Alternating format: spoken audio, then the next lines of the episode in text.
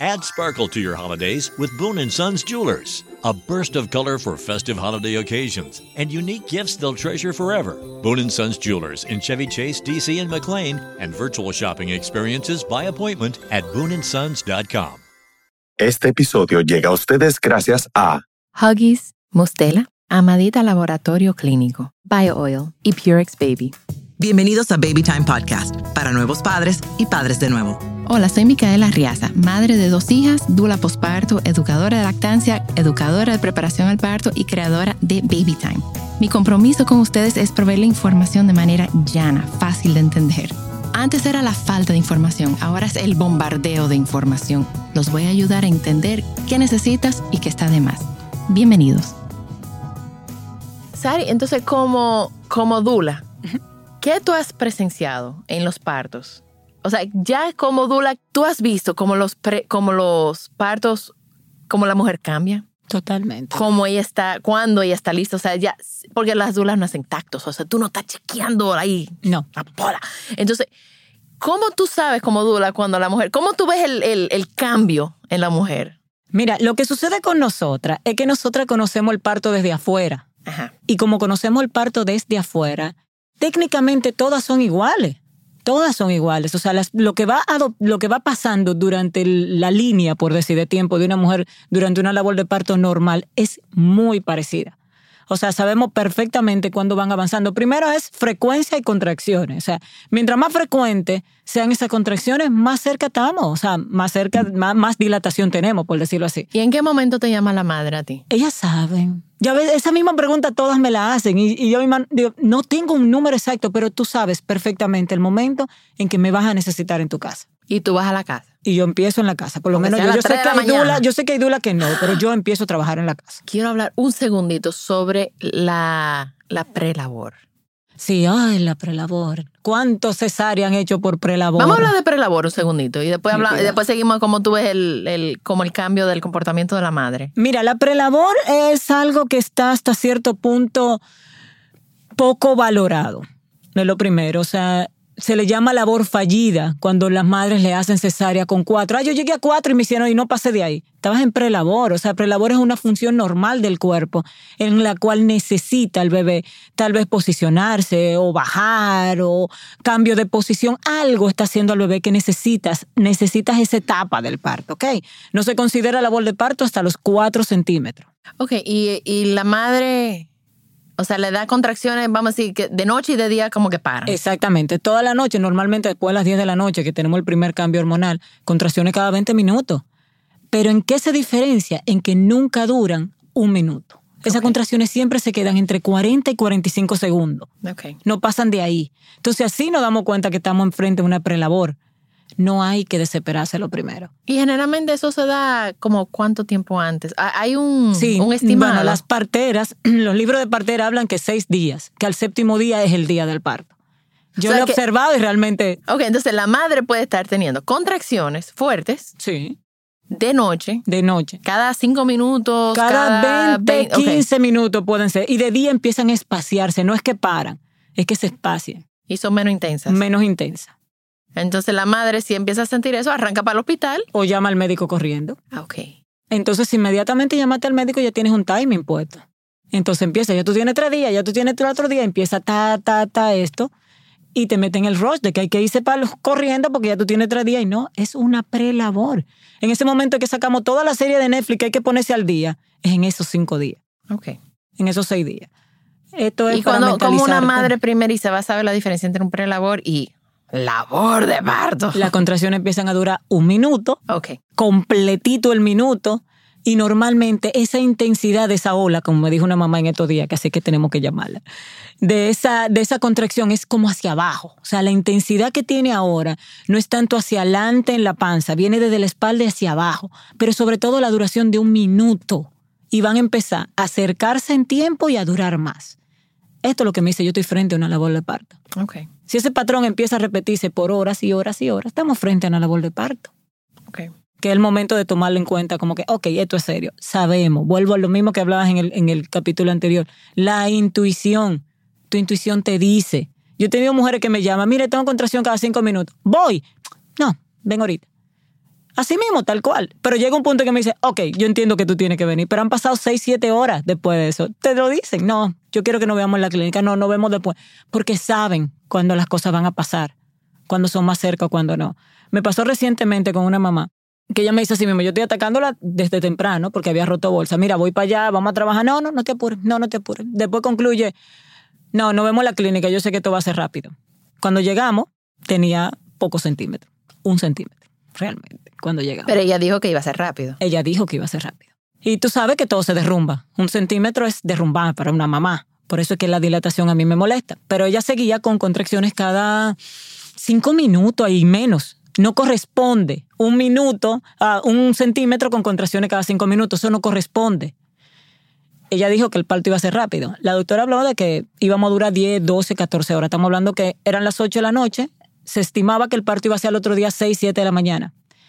Parió a las 12 y 12 de la noche. O sea, cuatro horas. Cuatro horas. Pasó de un centímetro a 10 centímetros. ¿Eso es posible físicamente? Según los libros, no. La primeriza dilata un centímetro por hora según los libros de ginecología. Digo, yo creo que ahora lo pusieron uno, un centímetro por cada dos horas para darle más tiempo. Eh, ahora lo pusieron hacia el nuevo estudio de esto. Pero esta mamá dijo, nos vemos en la clínica porque yo sé que esto va a ser rápido. Ya, ese es mi, ese es mi ley. Ella sabe que iba a parir rápido. Ella se descolocó en ese instante cuando le dijeron un centímetro. Pero a las dos horas tenía cuatro, cinco. A las dos horas tenía ocho. Media hora después estaba pujando y parió. Entonces, mamá sabe. Mamá sabe. ¿Y lo que cómo, necesita. qué tú has visto en las madres? ¿Cómo, cómo ellas van cambiando? O sea, cuando van como de una, de una fase. A otra fase, a otra fase. O sea, son tres fases. Está la fase latente, la fase activa, Activa. y la fase de diablo, que es la transición, que ahí es que la mujer habla tan chino.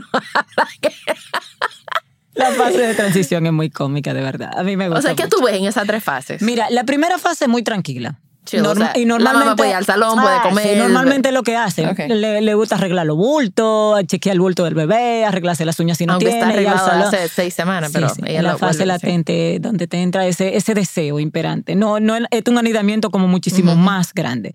En la fase activa sí hay unos cambios muy chulos, que hay como tres, cuatro cambios que podemos identificar. Ya, y no me hable, no me toque, no me... Pero, Primero pero- es el silencio, porque en la fase latente le fascina hablar. Ay, sí, estoy sintiendo una contracción. Mira qué chulo, mira, y no me siento, y no siento nada, y no pasa nada, y cuá, cuá, cuá. Y esto es. Y esto es, ay, pues si esto es, yo puedo tener 20 muchachos. En la primera fase todas queremos tener 20 muchachos. Todas. Prepárate, fulano, que vamos a tener 15. Ya en la fase activa, ya los muchachos van reduciendo lo primero, ya, y se callan. Cada vez que viene una contracción, mm, tiene el silencio. Silencio. Normalmente después de los 5 centímetros. Hay que como que se ensimisman en ese asunto. 6 centímetros empieza la soledad. Se aíslan, inmediatamente empiezan, la contracción se van. Se van, aunque tengan un ambiente muy tranquilo y estemos en su casa, normalmente tienden a separarse un poco. Ok, entonces tú como dula, ¿qué- ¿cuál es tu función en ese momento? Yo voy observando y como que yo voy sigilosa. Nosotros vamos, trabajamos muy sigilosa. O sea, primero observación todo el tiempo. Chequea que esa mamá esté bien, que no esté pasando mucho dolor o que no sean tan intensas. Proporcionarle cualquier apoyo físico en ese momento si necesita hacer una buena cuclilla, si su cuerpo se lo está pidiendo, o cualquier masaje que le ayude a sobrepasar lo que está pasando en ese momento. 6, 7 centímetros son muy característicos porque el piso, no te decimos el piso, empieza a quemar empiezan a ponerse de puntilla. Cada contracción se empiezan a poner de puntilla. Tú sabes, estamos por siete. Ocho centímetros son cuclillas. La necesidad de ponerte en cuclilla es imperante porque el bebé ya necesita ya eso descender. entrando en transición. Ya eso entrando en transición. Y lo chulo de transición, que se supone que ya estamos en la clínica, ¿no? Ya, ya hubo el traslado, es dormirse entre una contracción y otra. O sea, sí, es como que le bajan los breaks, de repente. O sea, de repente, este es los papás de chocarte cuando la ve durmiendo y como se queda mirando como que, oh.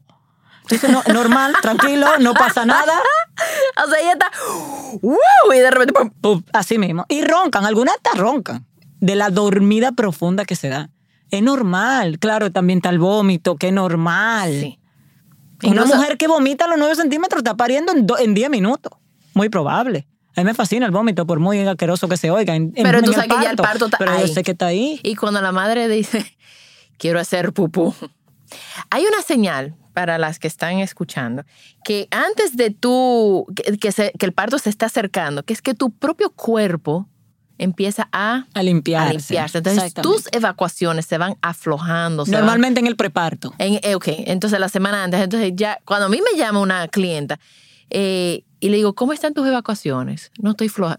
Tú estás pariendo Así mismo, pronto. así Tú estás mismo. pariendo pronto. Entonces, cuando ya esa madre está en transición, o quizás antes que dice, yo quiero hacer pupú, no es pupú, es bebé. Sí, siempre se arma la discusión. Que no, que lo quiero ir al baño. No, es el bebé que está ahí. que te está estimulando todo, lo- o sea, los nervios, el colon, te está, y, esa es la sensación.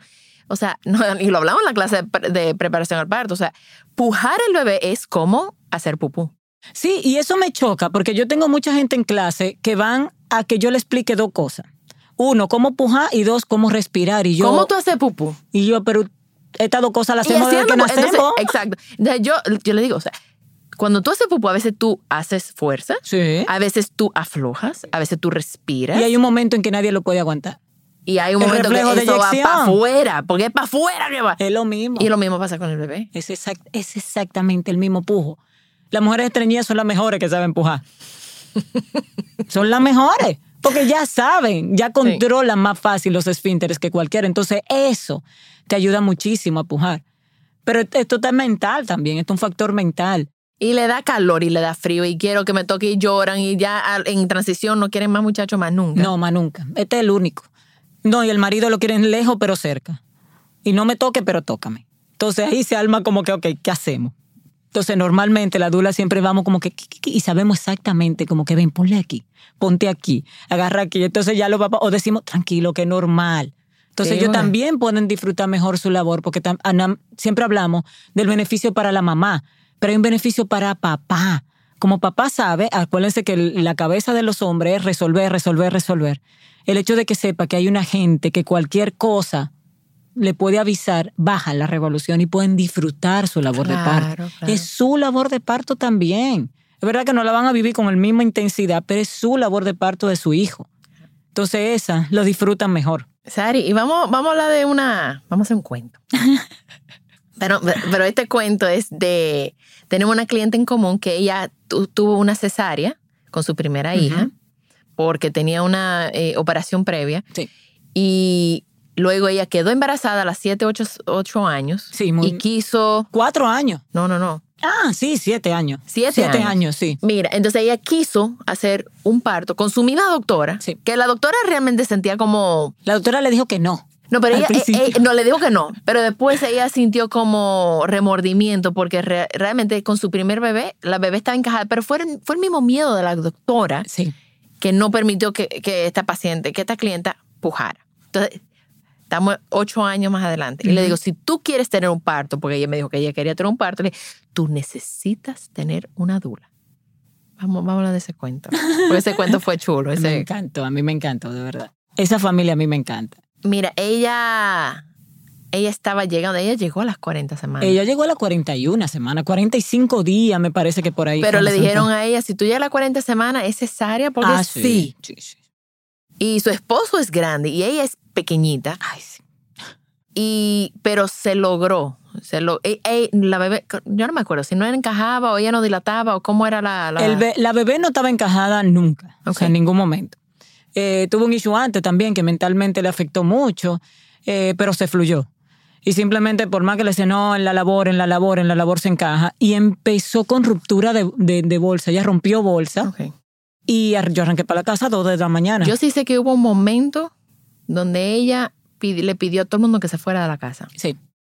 O sea, ella votó a todo el mundo de la casa, todo el mundo, su hija, su mamá, su, su- todo el mundo. Ella quería estar sola y en uno ella se puso en cuclilla, ella sola, y después no sabía cómo pararse.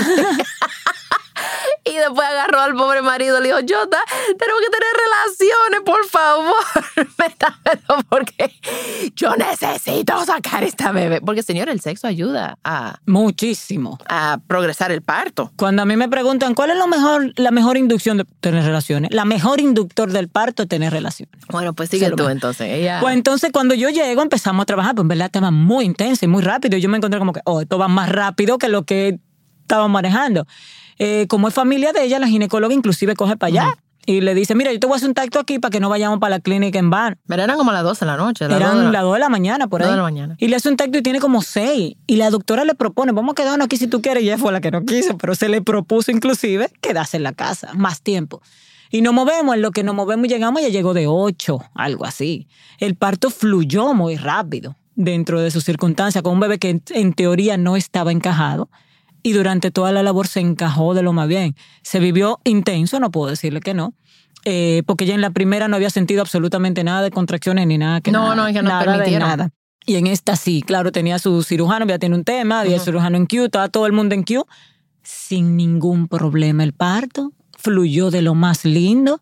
Su marido grandote tuvo un buen bebé porque fue grande la niña también y ella no tuvo ningún tema. Yo me acuerdo que ella, cuando después que tuvo la niña, miró al esposo y le dije, ¿dónde tú estabas?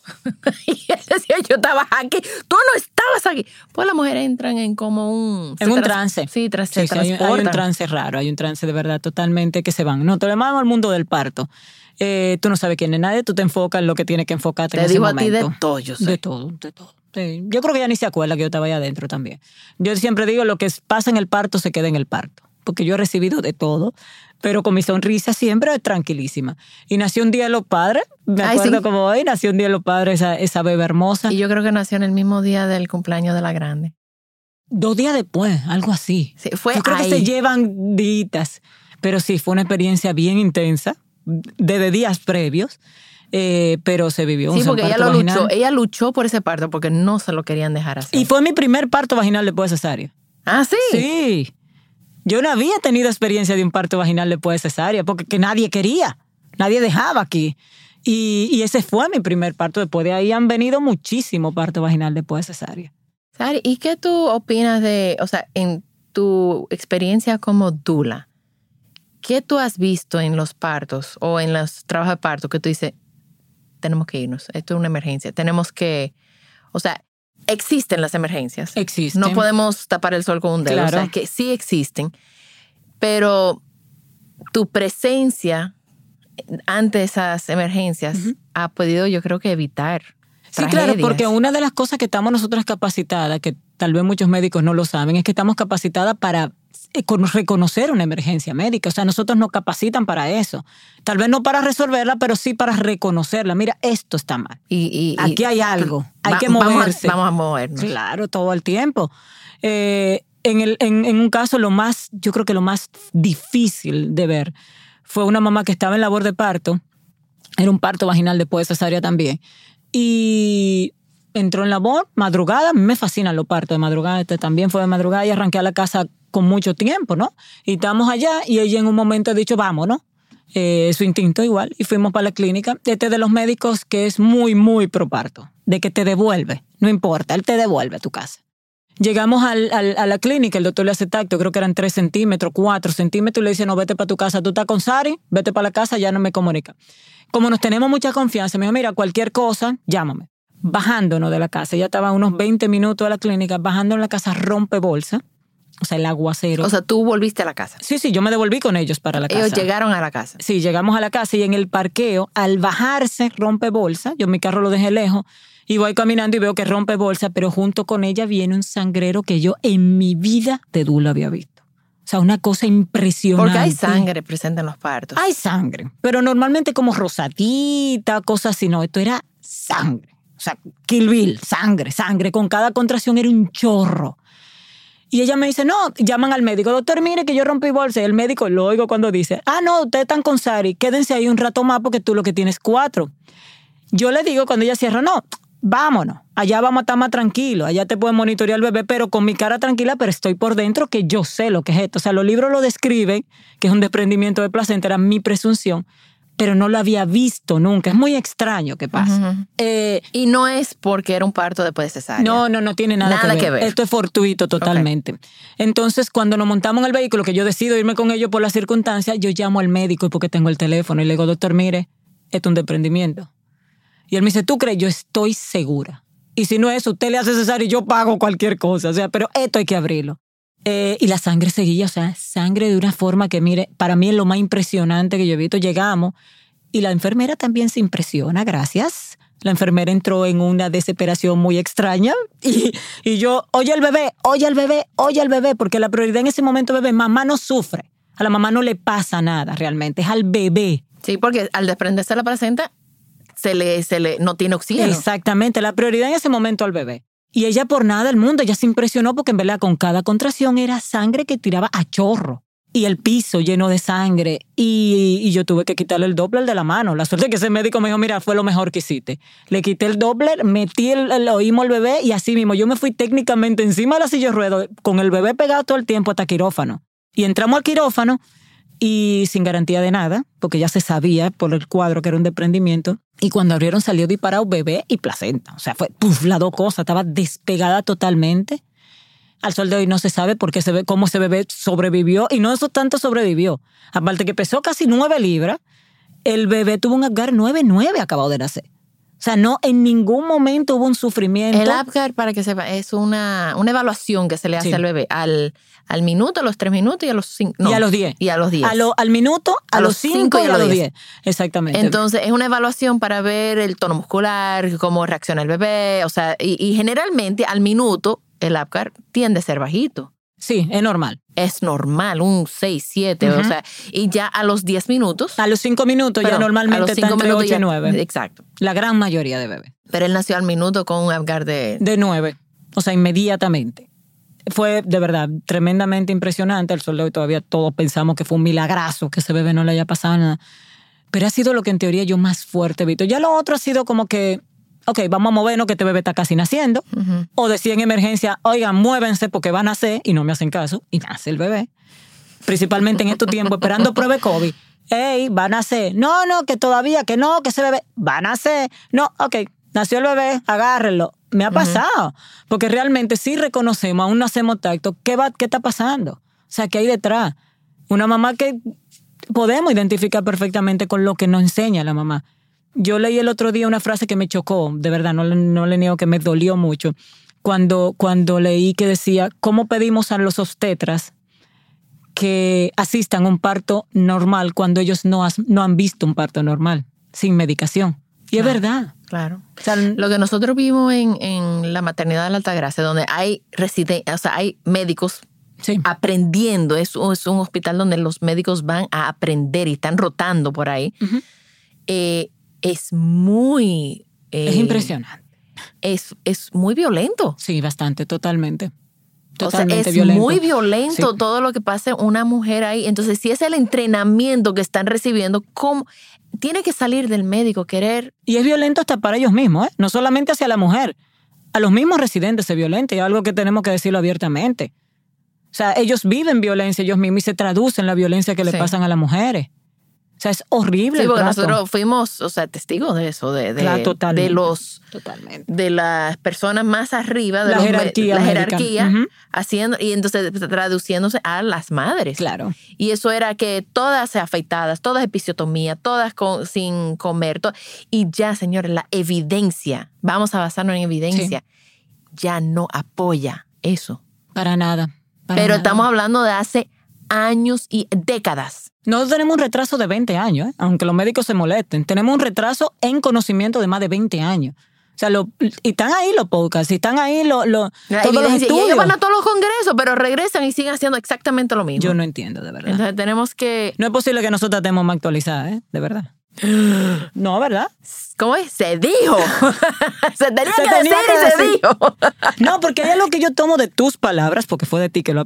Ay, Dios. A nosotros nos piden eh, recertificación Sí. y horas de estudio y horas de contacto. Yo tengo que cumplir ahora mismo que tengo que hacer la de... la Nuestras de- asociaciones. Yo tengo que hacer la de, la de educadora prenatal y me están pidiendo 24 horas en plena pandemia. Yo, señores, estamos en pandemia. No, a ellos no le importa que estuvimos en pandemia. Yo debí seguir estudiando y tengo que seguir estudiando. Todos los años tengo que cumplir con una cantidad de horas específicas. No pasa. A nivel médico esto no pasa. Porque es que la actualización está ahí. Y estamos viendo que los partos están cambiando. Día a día se está cambiando todos los estudios. Y tenemos a la mano, gracias a la tecnología, tenemos a la mano todo. Cochrane está ahí detallando todos los estudios sobre Cochrane parto. es una base de datos donde ustedes pueden buscar análisis, o sea, estudios Estudios clínicos. clínicos para, o sea, eso no está en, en- en- No, no está en lenguaje normal. No está en, en, padres.com, o sea, eso está en, esos son estudios clínicos que tú puedes ir con ese estudio y decirle a tu médico, mira lo que dice la evidencia. Así es. Es evidencia basada en estudios. Si no, el- el- lo que detalló la OMS en el 2015 está bien detalladita hablando de todo. Pero Sari, ya antes de terminar, en República Dominicana hay médicos que sí están practicando. Sí. Hay médicos O que sea, sí. hay están. una luz al final del turno para que esto no sea como un podcast tan trágico. O sea, hay médicos que hacen partos, hay médicos que respetan. Sí. Hay médicos que están asistiendo a nivel a través del respeto y de la decisión de la madre. Sí hay. Lo que hay que buscarlo. Y sobre todo. Y para encontrarlos, nos pueden contactar en. no, no, le, le podemos hacer referimientos Sí, a- totalmente. A, esos médicos a nivel, bueno, a nivel país, porque me imagino que hay en, en Sí, todo el país. ten- hay a nivel país. Eh, Pero sobre todo algo que hay que notar en cuenta es que buscar un médico que te asista en esa decisión del parto vaginal corresponde a una responsabilidad de nosotras. No podemos ir al médico endosarle la responsabilidad a no, él. tú tienes que ser activa en tu Claro. parto también. Tú tienes que asumir La una responsabilidad es responsabilidad. Y, nuestra. y prepararte. Totalmente. Prepárense, prepárense. Ay, por favor, sí. Bueno, eh, eh, si fuera por Sara y por mí hablaríamos por horas y horas sobre esto, porque de verdad que yo creo que estamos haciendo un trabajo, estamos cambiando, estamos apoyando a las madres. Así es. Sari, ¿dónde las madres te pueden contactar? Las que no te conocen, porque yo no entiendo que sí, que hay todavía madres que no te conozcan, pero ¿dónde te pueden conocer? O sea, ¿dónde te pueden contactar? Arroba Naciendo RD, por ahí andamos. Yo a sus órdenes por ahí, o sea que nos pueden Instagram. escribir en Instagram y en, Naciendo y en Facebook igual. Arroba Naciendo RD. Ok. Y nada, bueno, ya saben que nuestras redes son Babytime RD y estamos aquí para seguir apoyando. Si tienen más temas que quieren hablar, Sari va a regresar. La voy a comprometer en el aire de que tiene que regresar para hablar sobre las parteras. Porque hoy hablamos de las dulas Así mismo. y hay parteras en República Dominicana y tenemos que hablar de ellas. Sí. Para las madres. Es una opción para las madres en RD. Así que muchísimas gracias por Gracias a ti, acompañarnos. Mica, siempre un placer. También estamos en babytimerd.com con nuestros talleres online, donde yo y todo el equipo estamos disponibles para ayudarlos a sobrevivir el posparto y todo lo que conlleva. Gracias por acompañarme. Por favor, comparte este episodio con alguien que necesite escucharlo. Nos pueden seguir en las redes sociales como BabyTimeRD. Babytime Podcast es grabado en Pinktree Studio.